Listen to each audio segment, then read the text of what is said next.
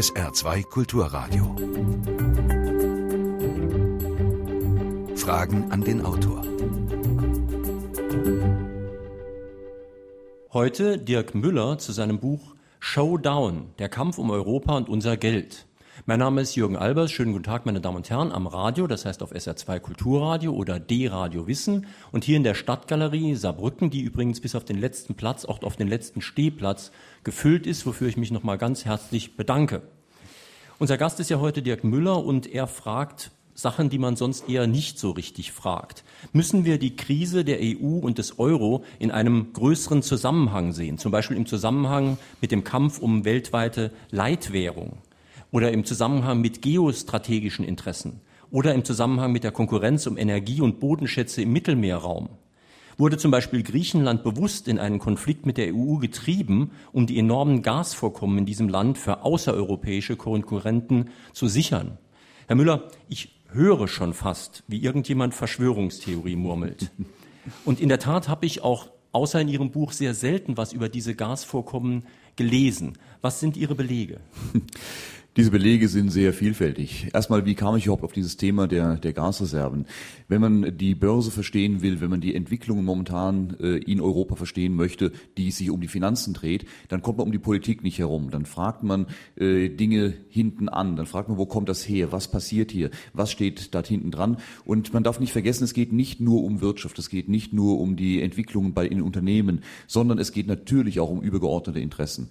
Immer in der Geschichte haben Großmächte ihre Macht erweitert, erhalten, alles Mögliche getan, um ihre Macht zu erweitern. Und das ist heute natürlich nicht anders. Wir haben die Diskussion über die NSA, äh, über die Abhörmechanismen, was dort stattgefunden hat. Hätte ich das vor einem halben Jahr erzählt, hätte man genauso gesagt, das sind wilde Verschwörungstheorien, kann man sich nicht vorstellen. Nein, die Frage muss anders lauten. Wenn eine Supermacht alles tut, um ihre Macht zu erhalten und zu erweitern, dann wird sie auch alle technologischen Möglichkeiten verwenden, um das zu tun. Wenn sie das nicht macht, machen würde, dann würden diejenigen ihren Job nicht machen. Also, solange es möglich ist, wird man es tun. Das war zu allen Zeiten der Menschheit so und das ist heute nicht anders. Was die Gasvorkommen angeht, ja, in der Tat, es wird in Deutschland überhaupt nirgends thematisiert, dass es im östlichen Mittelmeer riesige Gasvorkommen gibt. Interessanterweise ist es aber nur hier der Fall. Äh, ich war selbst in Griechenland. Ich habe dort mit der ehemaligen Außenministerin Bakoyannis gesprochen, habe mich äh, in Spanien mit ihr getroffen, aber auch in äh, Athen. Und ähm, Frau Bakoyannis war unter Karamanlis bis 2009 Außenministerin. Und äh, Frau Bakoyannis sagte, Griechenland sitzt auf Gasvorkommen, die denen Libyens entsprechen. Das sind ihre Informationen. Ich habe darüber hinaus weitere Informationen eingeholt. Natürlich verlasse ich mich nicht auf die Aussage eines Politikers über Gasvorkommen und habe weiter recherchiert. Und interessanterweise lassen sich die Belege für diese Gasvorkommen überall in großer Zahl finden. Ich war dann selbst äh, zu einem Symposium eingeladen, organisiert von der American Herald, amerikanischen Herald Tribune in Athen, unter Anwesenheit des Präsidenten Samarasch und vieler Anrainerstaaten, wo es um nichts anderes geht als um die Gasvorkommen des östlichen Mittelmeeres. Das weiß dort unten jeder. Äh, diese Gasvorkommen, es gibt Studien der Deutschen Bank, es gibt aber auch eine Studie der Royal Bank of Scotland, die spricht längst nicht von könnte und vielleicht, sondern die spricht von klaren Zahlen. Es gibt bereits Bohrungen. Israel hat zwischen Zypern äh, Israel und Nordafrika eines der größten Gasfelder entdeckt, die seit Jahrzehnten irgendwo entdeckt wurden. Und die werden bereits angebohrt, die werden bereits gefördert. Also äh, es sind viele Quellen dafür da. Nach den Kritiken der letzten Monate über, äh, dass es diese Gasvorkommen angeblich gar nicht gäbe, haben wir diese Informationen seit Mitte dieser Woche online gestellt auf www.cashkurs.com.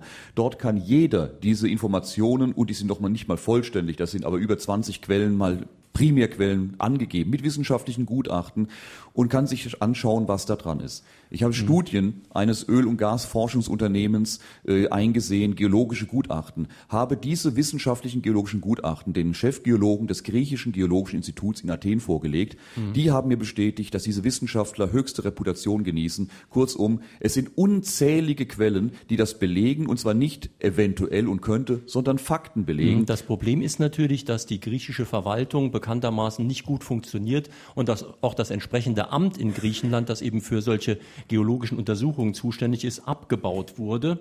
Und dadurch wissen die Griechen selbst nicht mehr so genau, was ist. Ich habe übrigens ihre Seite mir gestern extra nochmal angesehen, habe auch die Links angeklickt, die sind wirklich sehr zahlreich. Es ist natürlich nicht hundertprozentig sicher, was genau wo liegt und vor allem würde es natürlich zwei bis drei Jahre dauern, die Vorkommen wirklich zu erschließen. Vollkommen klar. Und natürlich wird man erst am Ende, wenn alles ausgebeutet ist, wissen, was da unten drin war. Das ist bei jedem Gasfeld der Welt so. Nur die wissenschaftlichen Gutachten sind so fundiert, dass man sagen kann, ja, dort unten sind riesige Gasvorkommen. Wie viel, wie groß es am Ende wirklich war, wird man sehen, wenn es ausgeschöpft wurde. Vorher war das niemand sagen können. Aber wir können gesichert davon ausgehen, dass diese Vorräte da mhm. sind und dass es sich lohnt, hier zu bohren und zu graben. Und es geht über Vorkommen, die nach konservativen Schätzungen, und hier rede ich nicht von abenteuerlichen Seiten, hier rede ich von Öl- und Gasberatungsfirmen, hier rede ich von, von wirklich äh, Leuten, die aus, dieser, aus diesem Bereich kommen, von wissenschaftlichen Gutachten, die sagen, diese Gasvorkommen, egal wie viel es am Ende sein wird, werden in jedem Fall zumindest ausreichen, die Europäische Union über Jahrzehnte mit Gas zu versorgen. Wir reden also nicht über kleine Felder, die mal ein bisschen was, ein bisschen Geld bringen, sondern über große geostrategisch interessante Bereiche. Und wie gesagt, die Quellen soll sich bitte jeder selbst angucken gucken. Man hört es sonst und sagt, naja, wer weiß, ob das so stimmt. Einfach selbst recherchieren, nachschauen, für jeden abrufbar. Aber dann, falls das jetzt alles genau stimmt, dann wird es ja eigentlich erst richtig spannend. Denn wenn Griechenland auf diesen Vorkommen sitzt und wenn das bekannt sein könnte, wenn man denn wollte, dann machen unsere Regierungen ja etwas ziemlich Abenteuerliches. Die drängen ein Land fast aus der EU raus, das große Vorkommen hat an Energie. Und um diese Gasvorkommen streiten sich dann Russland und die USA. Russland in Gestalt unseres ehemaligen Bundeskanzlers Schröders, die USA in Gestalt von Joschka Fischer. Die streiten sich dann äh, da um diese Vorkommen, während die EU nicht mitspielt. Und das ist ja eigentlich ein ziemlicher Skandal, der, man könnte eigentlich vermuten, unsere Regierung und auch die EU-Regierungen vertreten gar nicht unsere europäischen Interessen und ähnliche Sachen sind in Ihrem Buch auch angedeutet. Nur, wie kann das sein? Offen gestanden, mir fehlen, man kann spekulieren drüber. Im Buch schreibe ich ausschließlich über die Dinge, über die ich Fakten habe, die ich belegen kann. Die Spekulation, warum das geschieht, die kann man dann gerne anstellen. Die möchte ich aber gar nicht mehr in der Öffentlichkeit tun, weil ich konzentriere mich auf das, was ich belegen kann. Da kann sich ja jeder selbst ein Bild machen. Ähm, klar ist aus meiner Sicht, dass diese Gasvorkommen vorhanden sind. Dort habe ich so viele Primärquellen, dass ich mir erlaube zu sagen, ja, diese Gasvorkommen sind da dass dort ein großes Interesse an diesen Gasvorkommen besteht, seitens vieler internationaler Spieler, auch das ist belegt. Die Amerikaner haben nachweislich, Bloomberg hat darüber berichtet, große Interessen an diesen Gasvorkommen. Es werden seitens der, der griechischen Regierung diese Förder- und, und, Explorationsrechte bereits vergeben an große amerikanische Firmen, Halliburton und bei Zypern Noble Energy. Wie kann ich gar Förderrechte vergeben für Gas, das angeblich gar nicht da ist? Er macht ja keinen Sinn.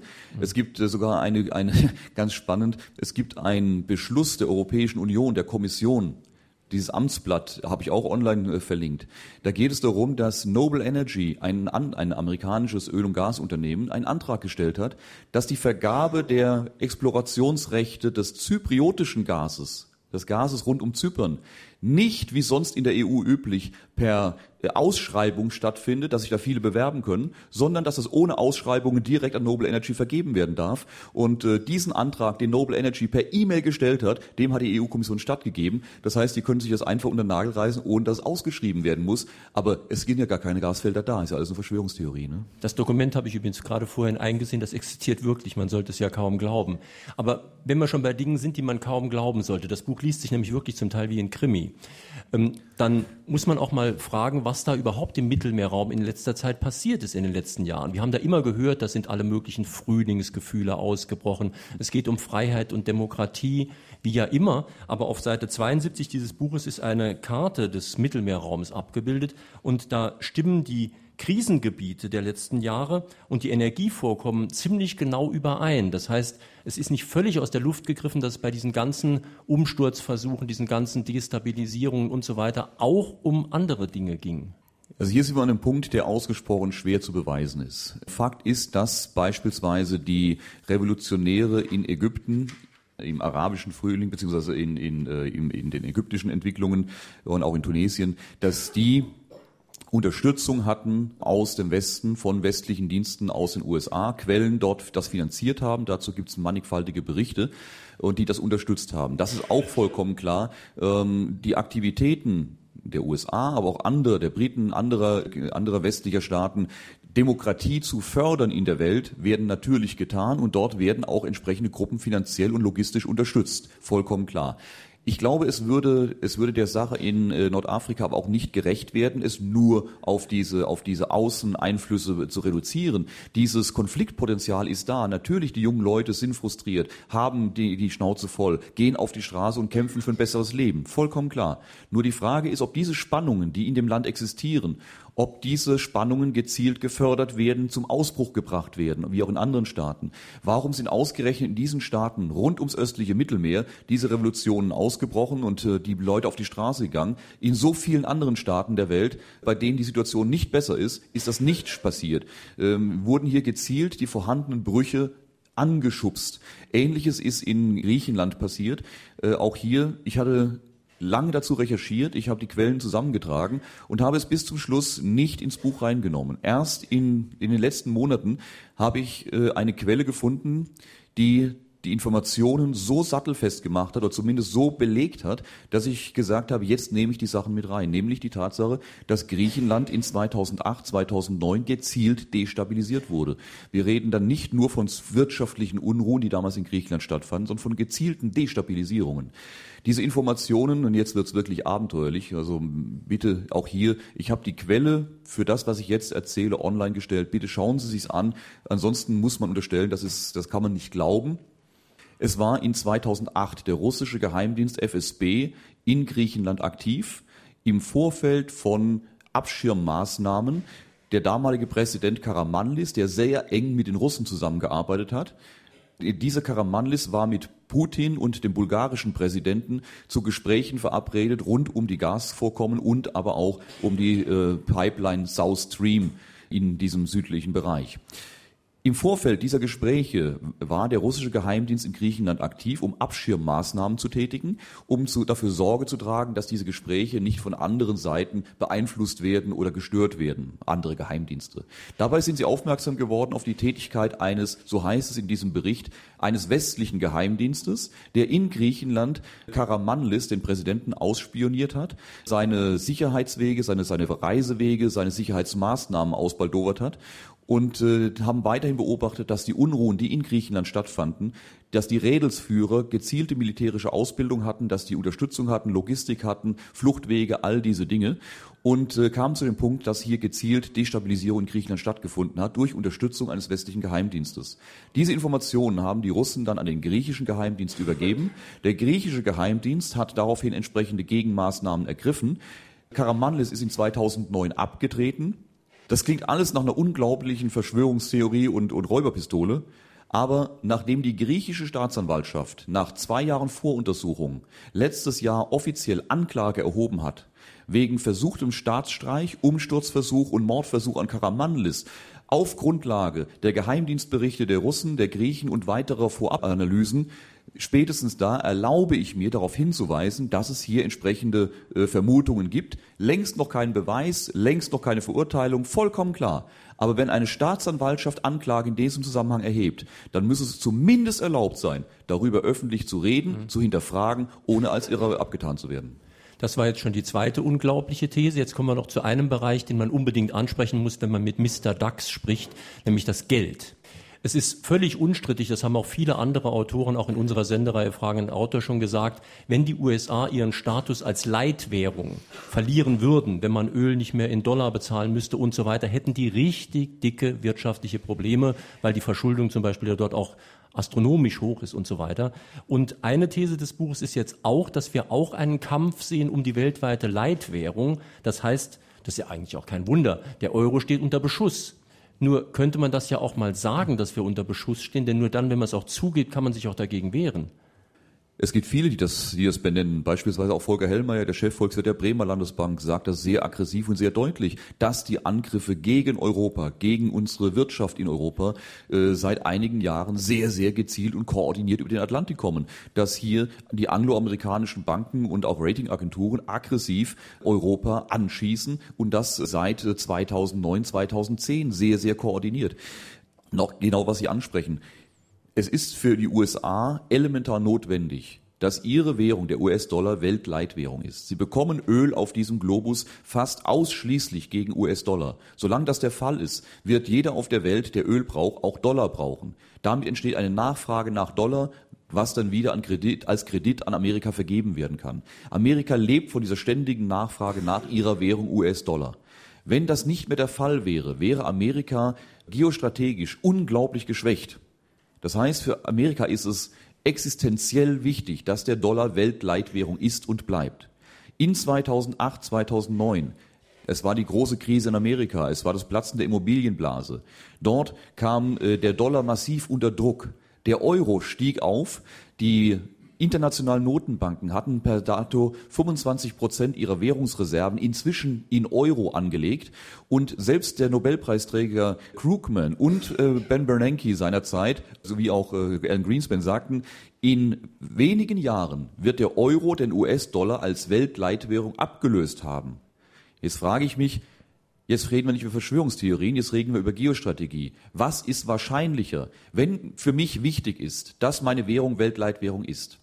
Und eine andere Währung läuft auf, um mich aus dem Rennen zu werfen, dann werde ich alles tun, um das zu verhindern. Das ist nicht eine Frage des, ach Gott, das könnte man mal machen, sondern es ist eine Frage der existenziellen des Überlebens. Und es ist nachvollziehbar. Es wäre ein Wahnsinn, es nicht zu tun aus ihrer Sicht heraus. Und genau das haben wir gesehen. Aggressive Angriffe gegen Europa und Griechenland war der Sprengsatz, mit dem man Europa praktisch auseinandergetrieben hat. Die Probleme sind hausgemacht, vollkommen klar. Der Euro hat Strukturprobleme. Europa hat große Schwierigkeiten und hat viele Fehler. Aber Amerika haben andere Staaten auch. Die Angriffe gegen diese Sollbruchstellen, die wir uns selbst geschaffen haben, diese Angriffe liefen koordiniert und sehr, sehr gezielt ab und war erfolgreich. Heute spricht niemand mehr davon, dass der Euro den US-Dollar als Weltleitwährung ablösen wird. Im Gegenteil, heute reden wir darüber, dass es den Euro vielleicht bald nicht mehr gibt. Denken Sie mal dran, was passiert ist. Vor wenigen Jahren, vor, vor nicht mal fünf Jahren, hat alle Welt darüber gesprochen, der Euro löst den US-Dollar als Leitwährung ab.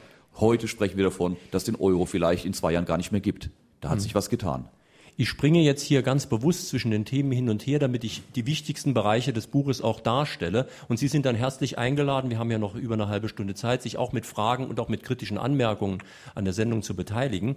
Aber ein Punkt, der für uns als einem Land mit Schuldenbremse besonders wichtig ist, ist, dass man noch mal über unser Geldsystem spricht. In Ihrem Buch schreiben Sie, dass unser Geldsystem falsch konstruiert ist, weil wir ein Schuldgeldsystem haben. Ich versuche es jetzt mal ganz einfach zu sagen, Sie können es ja noch besser erklären. Das heißt also, wenn jemand Geld aufnimmt bei einer Bank oder auch wenn das der Staat bei der Bank aufnimmt, dann wird dieses Geld dort geschaffen. Das ist vorher gar nicht da.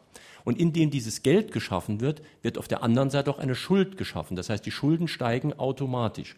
War das einigermaßen richtig erklärt? Das war sehr gut erklärt. Tatsächlich, Schuldgeldsystem heißt, Geld entsteht in unserem System ausschließlich durch Kreditaufnahme. Geld wird nicht einfach geschaffen und verteilt, sondern es entsteht nur durch Kreditaufnahme.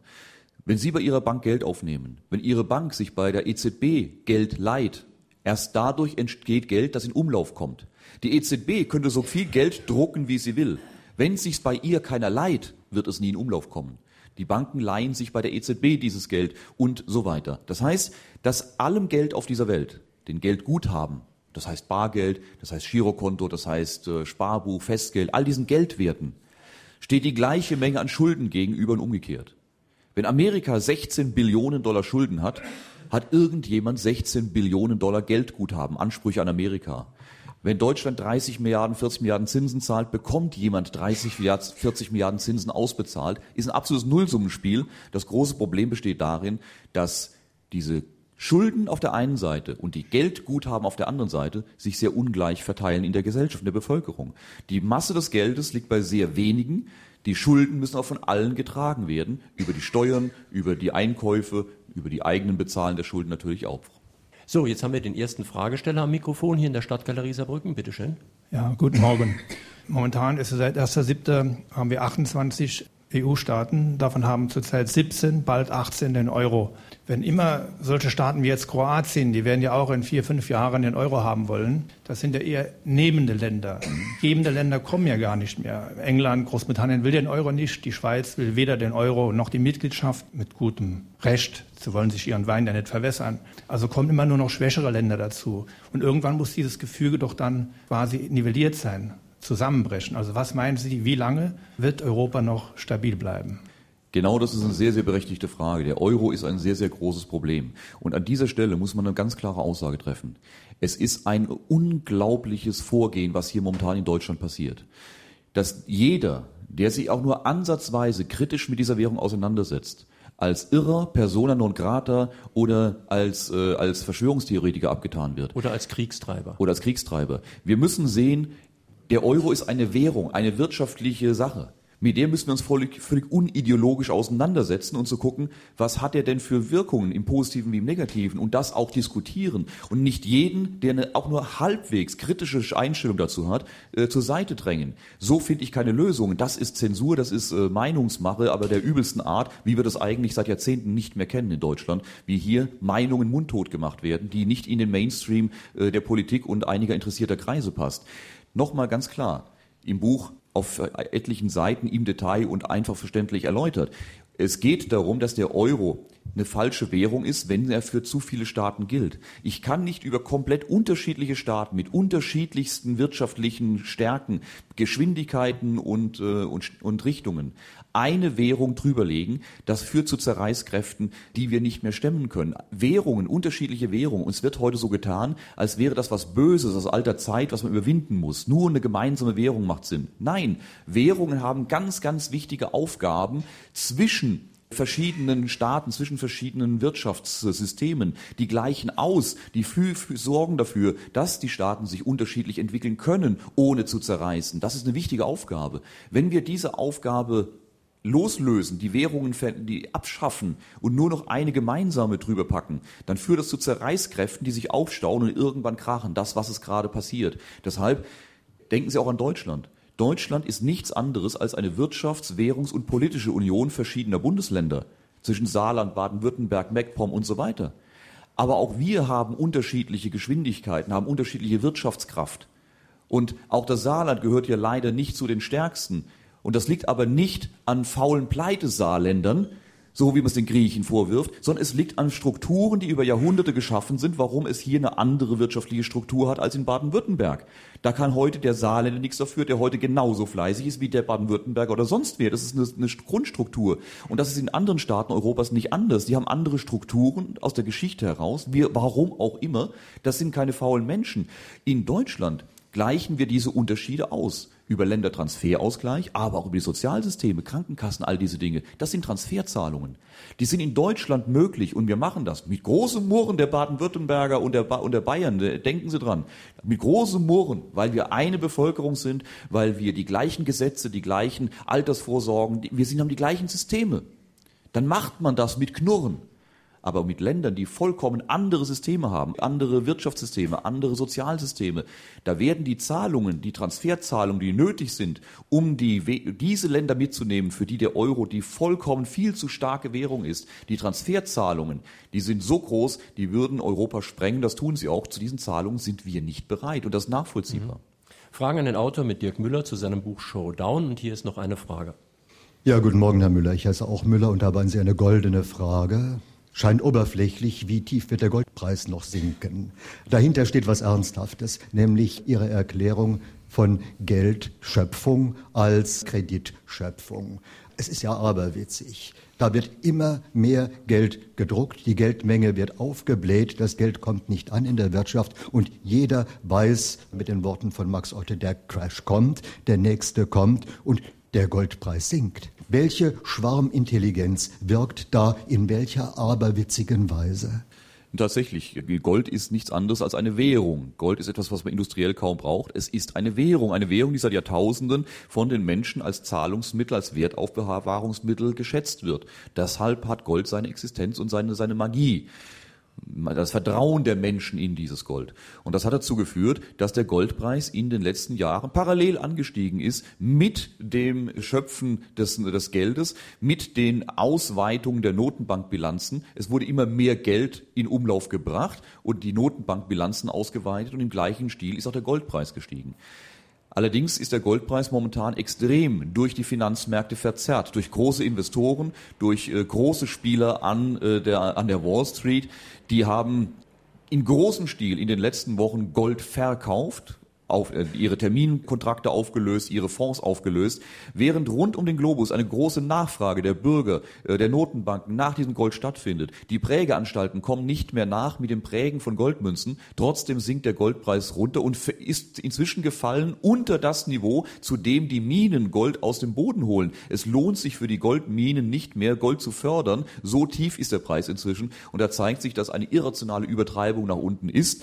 Denn rein aus marktwirtschaftlicher und volkswirtschaftlicher Sinn kann der Preis nicht dauerhaft unter den Preis fallen, was es kostet, den Kram aus dem Boden zu holen, sonst stellen die Minen den Betrieb ein. Wenn wir schon bei eher praktischen Fragen sind, die aber natürlich einen theoretischen Hintergrund haben.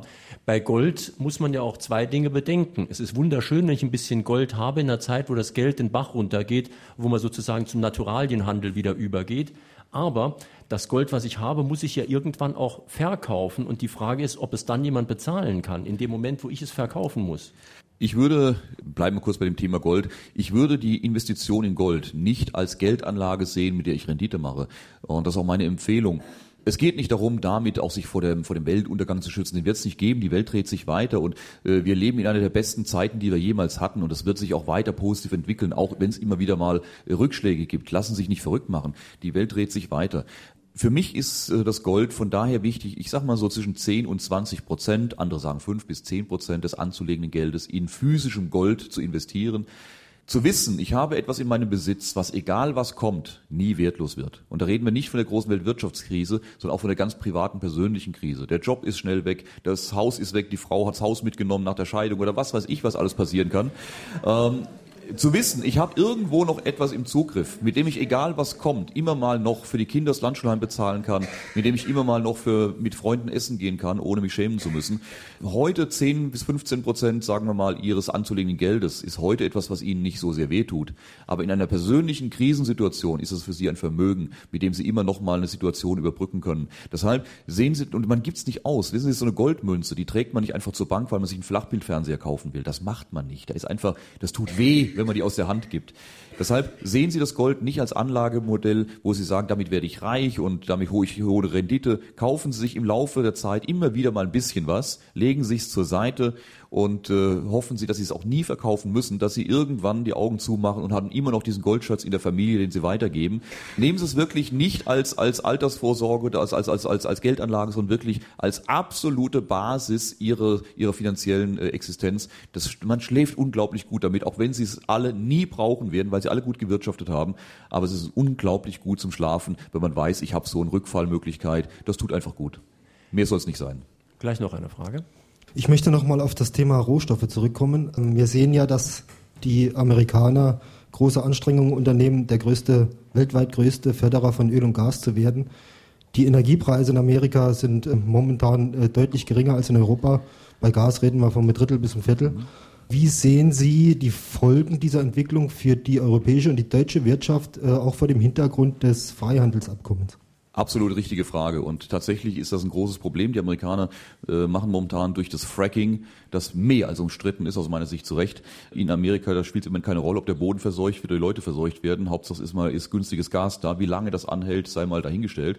Aber damit haut man momentan richtig in die Kerbe und, äh, und hat große Vorteile für die amerikanische Wirtschaft, gar keine Frage. Wir bräuchten auch günstiges Gas, bis wir die Energiewende geschafft haben, die richtig und notwendig ist, die uns für Europa eine sehr, sehr starke Zukunft in den nächsten Jahrzehnten bringt. Wir werden eine sehr, sehr günstige Energiequelle in der Zukunft dadurch haben. Aber bis dorthin ist noch ein ganz schöner Weg. Und da bräuchten wir dieses Gas auch dringend als günstige Überbrückungsquelle. Nur, wir brauchen das in Europa nicht fracken. Wir haben, wie gesagt, große Gasvorkommen im Mittelmeer. Damit könnten wir die Zeit, bis wir die Energiewende geschafft haben, sehr, sehr gut überbrücken. Natürlich, es dauert zwei, drei, vielleicht fünf Jahre, bis äh, diese Quellen wirklich äh, fördern, bis die laufen. Aber was sind denn zwei, drei, fünf Jahre in den geschichtlichen Abläufen?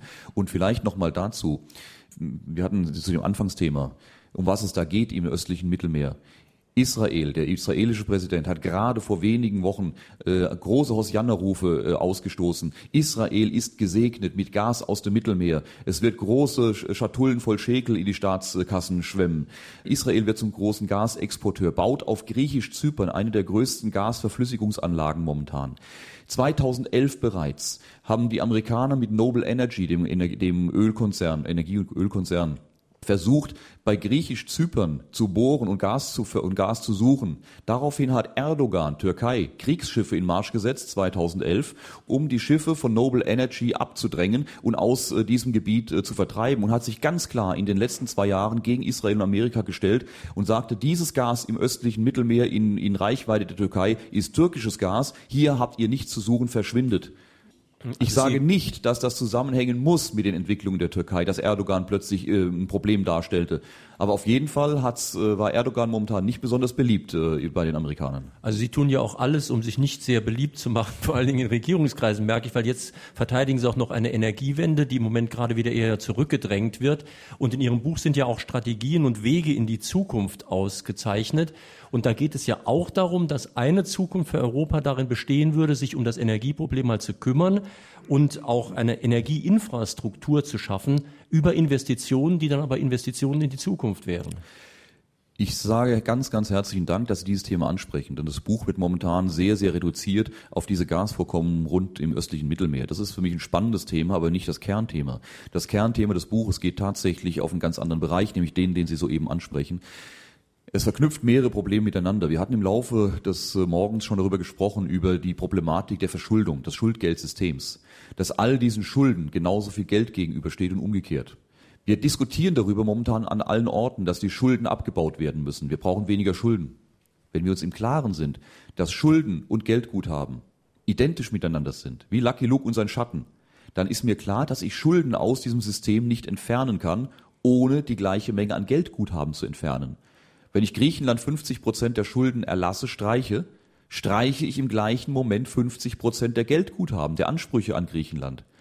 Wenn ich über Inflation Geld entwerte, dann vernichte ich zwar die Schulden, aber auch den Kaufkraft des Geldes. Also ich vernichte Geld und Schulden immer gleichmäßig. Eines geht nicht ohne das andere. Und ich sage, das ist ein Wahnsinn. Was sind denn, es ist vereinfacht ausgedrückt, aber was sind denn diese Geldguthaben, die auf Ihren Konten liegen? Das ist gesparte Arbeitsleistung. Sie, Sie, oder Ihre Familie haben in den letzten Jahrzehnten Arbeit erbracht, dafür Geld bekommen, für das Sie die Gegenleistung nicht in Anspruch genommen haben. Sie sind nicht in Urlaub gefahren, Sie haben es nicht verprasst für ein neues Auto, sondern Sie haben es gespart, um diese Arbeitsleistung, die Sie vorgebracht haben, mal später von einem anderen einzufordern. Wenn wir das also jetzt vernichten, über Inflation, Schuldenschnitt, was auch immer, dann vernichten wir gesparte Arbeitsleistung von Generationen, von Jahrzehnten. Wir reden über fünf Billionen Euro Geldvermögen der privaten Haushalte, über die wir sprechen. Wir haben auf der einen Seite die Schulden, wir haben eine große Problematik, diese Schulden nicht in den Griff zu bekommen, auf der anderen Seite sehr viel Geld. Die Frage ist, wie kriegen wir sie dazu, wie kriegen wir die, die das Geld haben, dazu, dass die, die die Schulden haben, es wieder zurückverdienen können? Wie geben sie das Geld aus? Man kann Geld nicht besser investieren als in Infrastruktur. Wir brauchen dringend die Energiewende, aber nicht nur die. Wir brauchen natürlich Telekommunikationsleitungen, wir brauchen Glasfasernetze, wir brauchen vielleicht europäische Serverfarmen, äh, damit wir nicht auf die Amerikaner angewiesen sind und viele andere Dinge mehr. Das kostet sehr viel Geld. Die ganze Zeit versuchen wir das über Kredite zu machen. Die Unternehmen RWE, E.ON nehmen große Kredite auf, um Windparks zu bauen und können diese Kredite kaum noch stemmen. Sie sitzen auf sehr viel Geld, die Bürger, und wissen nicht, was sie mit dem Geld anstellen sollen. Die Versicherungen sitzen auf über eine Billion Euro Geldvermögen von ihnen angelegt, wissen nicht, was sie damit machen sollen, kriegen keine Zinsen. Mein Vorschlag ist, ein oder ganz, ganz viele europäische, deutsche Infrastrukturfonds, saarländische Infrastrukturfonds, in denen Sie Ihr Geld einzahlen können, die Versicherungen einzahlen können. Und damit werden Kraftwerke, Leitungsnetze, Glasfasernetze gebaut. Ihre Erträge sind keine Zinsen, sondern die Erträge aus diesen Leitungsnetzen. Das heißt, Geldwerte, Geldvermögen wird umgewandelt in Sachvermögen. Ihnen gehört keine Anleihe, Ihnen gehört ein Stück von einem Glasfaserkabel, Ihnen gehört ein Stück von einem Kraftwerk. Damit verdienen Sie künftig Geld. Das heißt, Ihr Geld vom Konto wird wieder investiert in die Wirtschaft. Riesige Summen stehen da zur Verfügung, über die wir gerade gesprochen haben. Fünf Billionen Euro allein in Deutschland stünden zur Verfügung. Damit könnten wir einen Boom der Wirtschaft anfachen in Infrastruktur. Wir hätten die Arbeitslosen von der Straße. Wir hätten einen großen Boom, wir hätten die Energiewende schaffen. Wir könnten in diesem Boom, wenn er europaweit gemacht würde, könnten wir sogar die Integration Europas vorantreiben und viele Dinge mehr. Der Staat hätte in dieser Phase hohe Einnahmen aufgrund der Steuern. Er könnte also seine Schulden reduzieren. So wie Sie Ihre Geldguthaben umwandeln in Sachwerte, kann der Staat seine Schulden reduzieren. Können die Arbeitslosen wieder Geld verdienen und bessere Gehälter kassieren, ihre Schulden reduzieren. Die Unternehmen bauen plötzlich die Kraftwerke mit Eigenkapital statt auf Schulden, können ihre Schulden reduzieren. Schulden und Geldguthaben werden ebenfalls auf diesem Weg reduziert, aber nicht durch Vernichtung, sondern indem wir die angesparte Arbeitsleistung wieder aktivieren und Neues damit schaffen. Und das ist etwas, mit dem ich es ist jetzt nur in wenigen Sätzen natürlich äh, kurz äh, eingeworfen. Über dieses Thema habe ich in den letzten Monaten mit hochrangigen Vertretern, Vorstandsvorsitzenden großer Versicherungskonzerne, mit hochrangigen Vertretern der Energiekonzerne, mit Politikern, auch aus Berlin gesprochen. Mit wem ich darüber gesprochen habe, jeder sagte, wieso haben wir das noch nicht? Das ist es. Warum führen wir das nicht durch? Ich weiß es bis heute nicht, aber es sind natürlich immer wieder viele Lobbyinteressen, die sagen, nee, wir wollen es doch nicht so. Aber jeder, der sich bisher damit auseinandergesetzt hat, hat gesagt, das ist eine sehr, sehr sinnvolle Lösung. Und über das würde ich gerne viel, viel mehr in der Öffentlichkeit sprechen als über die Gasvorkommen. Noch eine Frage an den Autor. Ähm, Herr Müller, ich habe jetzt eben etwas nicht ganz verstanden. Äh, Sie sagten, wenn wir Griechenland die Schulden erlassen, also quasi einen Schnitt machen, dann ist das Geld vernichtet. Kann ich nicht ganz nachvollziehen. Also wenn Sie mir zum Beispiel 1000 Euro leihen und irgendwann sage ich zu Ihnen, tut mir leid, ich kann es nicht mehr zurückzahlen, Sie erlassen es mir, Sie sind zwar die 1000 Euro los, Eben. aber ich habe die 1000 Euro und die Kaufkraft ist bei mir. Ich kann es ausgeben und es kommt in den Umlauf. Also wo ist das Sie Geld dann vernichtet? Sie hatten es ausgegeben. Genau das ist das, der Punkt. Sie hatten es zum ersten Mal ja ausgegeben. Sie haben, nehmen, nehmen wir ein einfaches Beispiel. Wir haben einen, einen Maurermeister und einen Dachdecker und eine Bank. Der Maurermeister leiht sich bei der Bank 10.000 Euro, um sich ein Dach zu machen. Der Dachdecker baut dieses Dach, bekommt die 10.000 Euro, legt sie bei der Bank an. Jetzt hat der Maurermeister ein neues Dach, aber auch 10.000 Euro Schulden. Der Handwerker, der Dachdecker hat 10.000 Euro bei der Bank liegen. Die Arbeit, die er mal erbracht hat, fordert er noch nicht wieder ein, sondern hat die auf der Bank liegen. Das ist die Situation. Wenn ich jetzt diesem Dachdecker dieses Geld streiche, weil ich dem Maurermeister seinen Kredit erlasse, dann hat der Maurermeister zwar sein Dach umsonst bekommen von dem Dachdecker, weil er musste den Kredit ja nicht zurückzahlen, das war Ihr Beispiel, aber eben der Dachdecker hat seine Arbeit umsonst erbracht. Er hat die gesparte Arbeitsleistung vernichtet bekommen und kann sie nicht wieder zurückführen. Und das ist mein Vorstand, dass der dass wir den Dachdecker überzeugen, schnell das Geld auszugeben, beispielsweise sich von dem Maurermeister ein neues, eine neue Werkstatt bauen zu lassen damit dieses Geld wieder dem Maurermeister zurückzugeben. Der kann seine Gegenleistung erbringen für das Dach, das er bekommen hat und mit diesem Geld seinen Kredit ablösen. Es klingt sehr, sehr kompliziert jetzt hier, wenn man das äh, ohne ja, grafische Darstellung werden wir macht. Gleich noch vertiefen, das trifft den da Kern. geht sowieso ja auch um Anreize dafür. Gerade noch eine Frage hier aus der Stadtgalerie. Ja, ich habe noch mal eine Frage zu den fünf Billionen, die auf Konten liegen und nicht investiert werden. Sind diese fünf Billionen nicht auch zum Teil nicht gezahlte Steuern? Dadurch, dass beispielsweise das Steuerrecht sabotiert wird von Politikern und von der Verwaltung.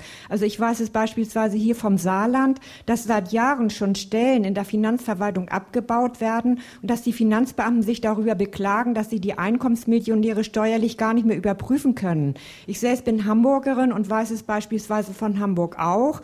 Die Einkommensmillionäre werden dort nur zu vier Prozent überprüft, 96 Prozent nicht. Und deshalb sitzen auch angeblich die meisten Millionäre, Einkommensmillionäre in Hamburg. Ich meine, das sind ja Riesensummen, die gar nicht eingezogen werden vom Staat, mit denen er aber etwas anfangen könnte, investieren könnte.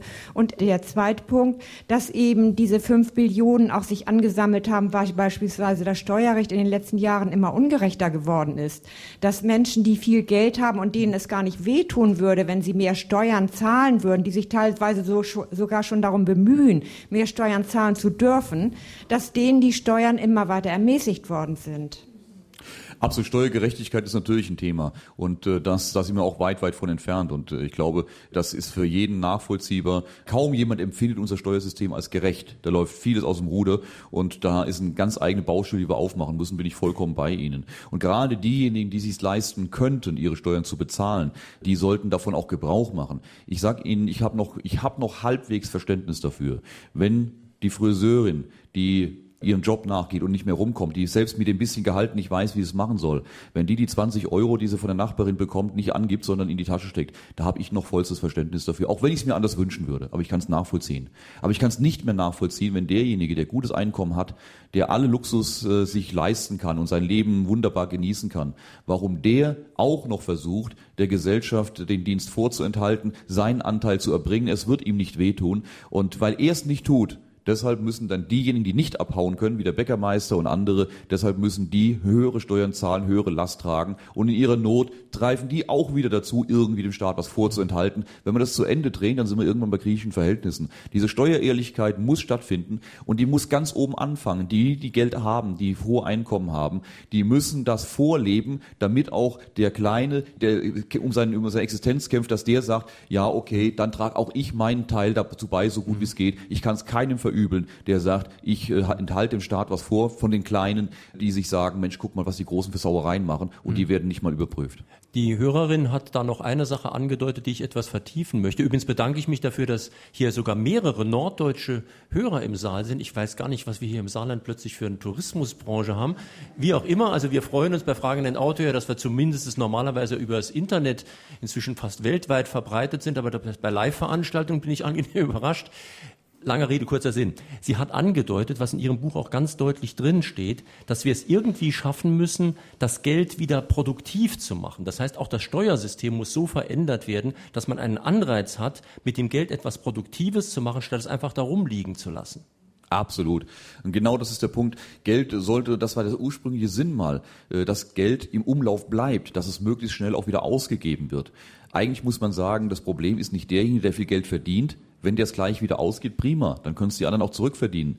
Das Problem ist derjenige, der viel Geld verdient und es nicht ausgibt, sondern anlegt und nur gegen Kredit wieder abgibt, weil dann kann der andere das Geld nicht verdienen, sondern er muss sich wieder leihen, um was damit anstellen zu können. Und dadurch wird die Masse an Krediten und die Masse an Geldguthaben immer schneller, immer größer. Und das ist das Problem. Würde man das Geld nicht auf dem Konto horten und in, Geldanlagen, in Anleihen horten, sondern direkt wieder ausgeben oder investieren, dann würde viele, viele Probleme würden gar nicht entstehen. Und äh, vielleicht, ich meine, es gibt ja viele Denkrichtungen, die in Geldsystemen denken, die sich neue Systeme einfallen lassen. Das halte ich für spannend, aber nicht für zielführend, weil wir werden es alle nicht mehr erleben. Aber vielleicht können wir ja unsere aktuelle Gestaltung der Wirtschaft so verändern, dass wir in diese Richtung kommen, dass wir wieder unterstützen, wenn jemand sein Geld investiert, als Eigenkapital in andere Unternehmen steckt, sich direkt in der Wirtschaft beteiligt und es ein bisschen schwieriger machen, sein Geld, ich sag mal, gegen Kredit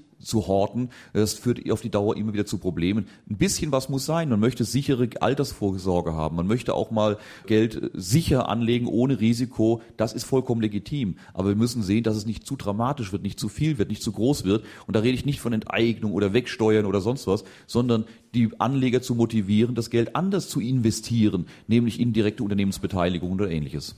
Da haben wir gerade noch eine Frage. Herr Müller, ich habe noch eine kurze Frage. Und zwar, was haben die Amerikaner damals besser gemacht, als, als sie den Dollar eingeführt haben? Was der Historiker, der James vor kurzem in der Zeitung geschrieben hat. Wir könnten davon lernen, also die Transferleistung, die Unterschiedlichkeit mhm. unter einen, einen Hut zu bekommen. Und meine zweite Frage, kann es nicht sein, Herr Krugmann hat vor vier Jahren schon den, den Euro für tot erklärt. Das Huhn hätte den Kopf schon abgehauen, es wird nur noch ein bisschen flattern, wie er vor vier Jahren steht. Mhm. Und der Euro lebt immer noch. Kann es nicht sein, dass man auch durch diese, naja, das Misstrauen gegenüber dem Euro gerade das verhindert, was Sie, was Sie sagen, dass wir dann investieren sollen. Man traut sich ja nicht, was auszugeben, wenn man kein, kein Vertrauen zur Währung hat.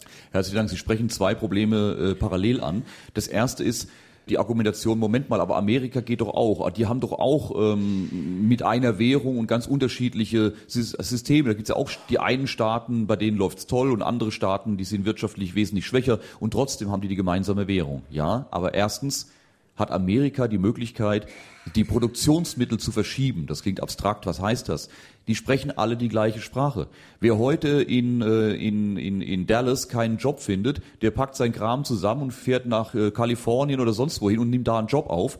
Das ist hier schwieriger. Der Spanier kann nicht einfach nach Deutschland kommen, der spricht die Sprache nicht. Der Portugiese kann nicht nach Griechenland fahren oder wohin auch immer. Die Sprachbarriere ist schon mal da. Wir haben nicht die Möglichkeit, innerhalb, Deut innerhalb Europas zwischen den Ländern einfach mal die Arbeitskräfte hin und her zu schieben, wie es gerade wirtschaftlich sinnvoll ist. Das Gleiche gilt für, für viele Produkte und, und Aufbau von Unternehmen, weil ganz andere Gesetze gelten. Eine deutsche Firma kann nicht einfach sagen, so jetzt mache ich mal den, meinen Konzern eben in Italien auf oder in Griechenland. Da gelten ganz andere Rechtsvorschriften. Ich habe einen ganz anderen Bürokratieapparat, den ich erstmal verstehen muss. Das geht nicht so einfach, wie es in Amerika möglich wäre. Und selbst in Amerika hat das nicht gereicht, sondern gibt's eben diese große Pleite in den Staaten.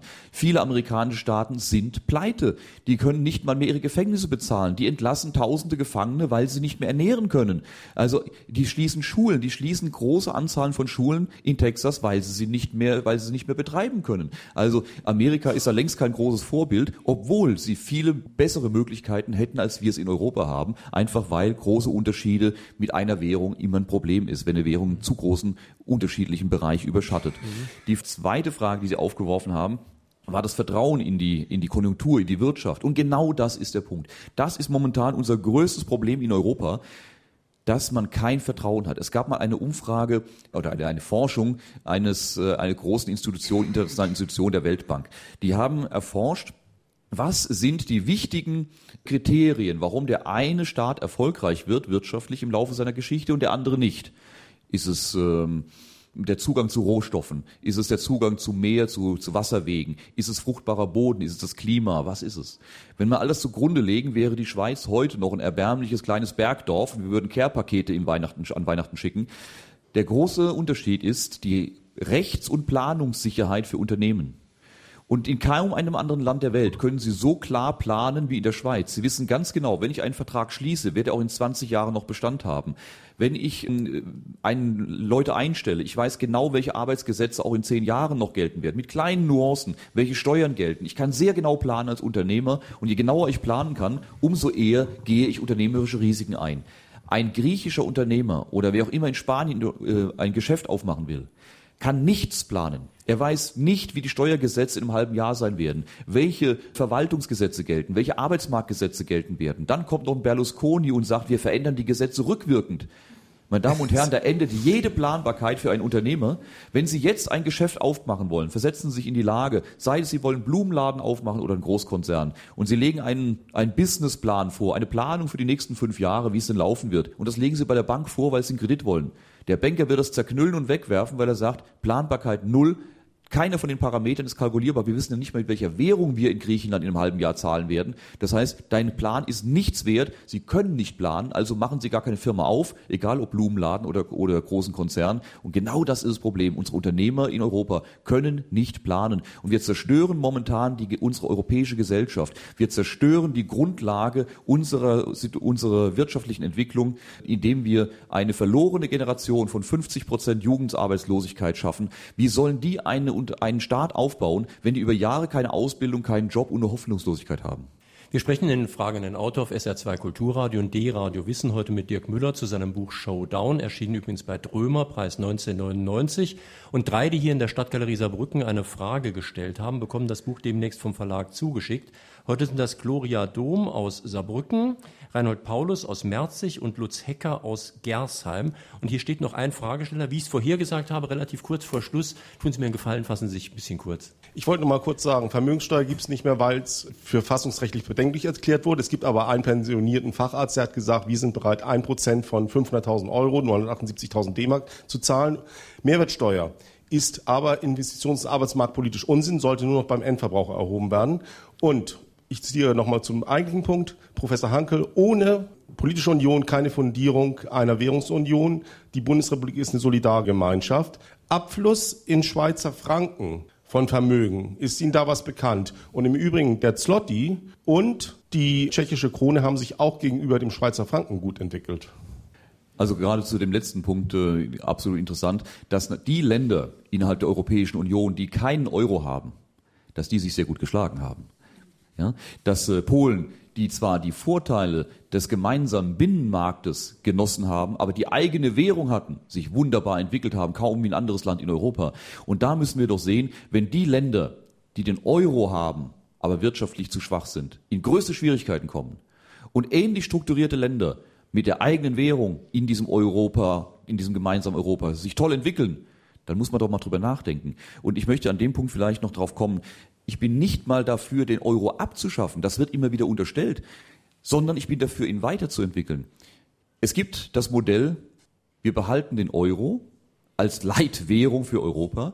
Wir behalten den Euro als Konto, als Staatsanleihen, als Kredite, alles bleibt wie es ist. Sogar die Münzen und die Scheine können wir behalten. Aber wir führen in jedem Land die eigene nationale Währung als alleiniges gesetzliches Zahlungsmittel ein. Wir haben den Euro wie eine Fremdwährung, als hätten Sie ein US-Dollar-Konto. Das ist so eine verrückte Idee, meine Damen und Herren, dass wir die über viele Jahre hatten und die nannte sich EQ. Genau das hatten wir schon jahrelang in Deutschland gehabt und das hat funktioniert. Während wir hier sitzen, sind sowohl in Südamerika als auch in Asien Staaten miteinander im Gespräch, eine gemeinsame Währung einzuführen auf Basis des EQ. Gemeinsame übergeordnete Abrechnungswährung, mit der man international Geschäfte tätigen kann, aber jeder behält seine nationale Währung. Meine Damen und Herren, wenn wir es mal hatten, von klugen Wissenschaftlern eingeführt und vorgeschlagen und umgesetzt, wir hatten, waren überzeugt, dass es richtig ist, wenn die Staaten der, äh, Lateinamerikas und äh, Asiens heute nach Beobachtung des Euro sagen, gemeinsame Währung ja, aber nicht wie der Euro, sondern wie der EQ, dann sollen wir uns doch erlauben, darüber nachzudenken, ob das nicht die bessere Variante wäre, den Euro zu erhalten als übergeordnete Abrechnungswährung wie eine Fremdwährung und die nationalen Währungen einzuführen, damit die Staaten gegeneinander atmen können. Und wer das behauptet, wird sofort wieder als Irre abgetan, als Gegner Europas. Und ich sage was anderes. Ich gehe heute einen anderen Weg. Ich sage, wer heute noch das Wort spricht für den Euro, so wie er heute konzipiert ist, ist der eigentliche Gegner Europas. Denn der Euro spaltet Europa.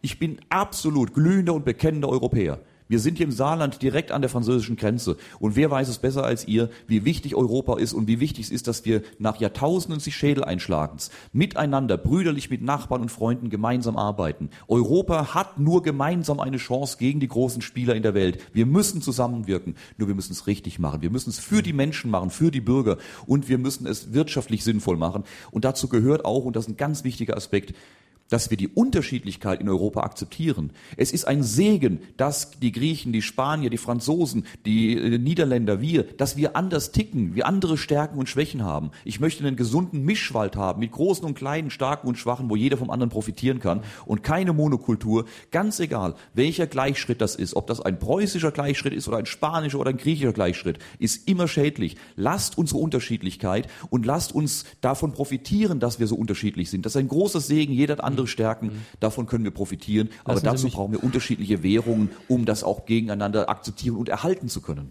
Lassen Sie mich noch eine praktische Frage.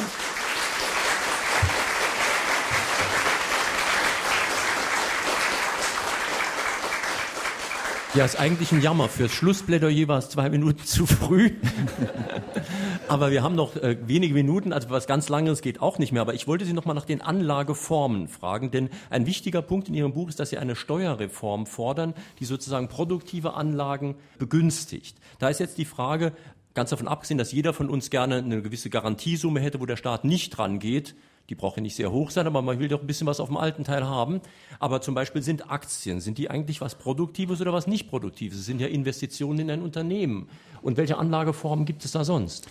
All diese Dinge sind äh, sinnvoll. Natürlich, genau wie Sie es ansprechen, jeder möchte eine gewisse Altersvorsorge haben, die nicht einem Risiko ausgesetzt ist, wo ich weiß, das Geld habe ich auf jeden Fall, das schwankt auch nicht auf dem Tagesgeld, auf dem Konto als Anleihe. Das ist legitim. Ob das 100.000, 500.000, eine Million ist, darüber können wir diskutieren. Aber darüber hinaus sollte der Rest des Geldes, was ich nicht dringend brauche, nicht für meine Altersvorsorge absolut brauche, das sollte produktiv eingesetzt werden. Dazu gehören Beteiligungen im Unternehmen, idealerweise in mein eigenes Unternehmen. Hab ich keins, traue ich es mir nicht zu, dann suche ich mir jemand anderes, der eine tolle Idee hat und beteilige mich bei dem. Das kann ich machen, indem ich ein anderes Unternehmen in meiner Nachbarschaft finde und sage, bei dir beteilige ich mich oder eben über Aktien. Dann prüfen andere das Ganze und ich kann sagen, Mensch, das ist ein tolles Unternehmen, bei denen beteilige ich mich. Geld bereit, das war die ursprüngliche Aufgabe der Börse, Geld bereitzustellen für mittelständische Unternehmen, für junge Menschen, die eine tolle Idee haben, aber kein Geld ist umzusetzen. Das war Aufgabe der Börse. Und wo ist das Geld besser investiert? In griechische Staatsanleihen oder in junge Unternehmen, die mit diesem Geld Maschinen kaufen, Mitarbeiter einstellen und die Welt voranbringen? Dirk Müller zu seinem Buch Showdown. Die Sendung, die Sie gerade hier persönlich miterlebt haben in der Stadtgalerie, können Sie morgen auch als Podcast abrufen im Internet unter www.sr2.de. In unser zweites Podcastfach, das Klassikerfach von Fragen ein Auto, habe ich passenderweise wieder eine Sendung eingestellt von Werner Rügemer über Ratingagenturen. Passt sehr gut zu dem, was wir jetzt gesprochen haben. Die Diskussion hat hoffentlich schon begonnen unter www.sr2.de in unserem Informations- und Diskussionsforum. Auf SR2 folgt das Konzert. Ja, und am nächsten Sonntag haben wir ein ganz anderes Thema. Da geht es um Umweltschutz. Es kommt Andreas Müller, das grüne Gewissen, wenn Natur zur Ersatzreligion geht. Es geht so ein bisschen um das Verhältnis von Natur und Technik, ob wir das eine verteufeln, das andere anbeten. Das können wir auch sehr kontrovers diskutieren nächste Woche. Jetzt danke ich erstmal Herrn Müller, dass er hierher gekommen ist am Sonntagmorgen. Er war auch schon sehr früh da, was mich sehr beruhigt hat. Mein Adrenalinspiegel ist deutlich gesunken, als ich ihn hier in Saarbrücken auf dem St. Janer Markt sah. Und ich danke Ihnen, meine Damen und Herren, dass Sie so zahlreich hier in die Stadtgalerie gekommen sind. Das ist eine besondere Freude, weil man ja weiß, dass nicht alles immer so weiter verbreitet wird, wie man sich das wünscht. Vielen Dank. Dankeschön.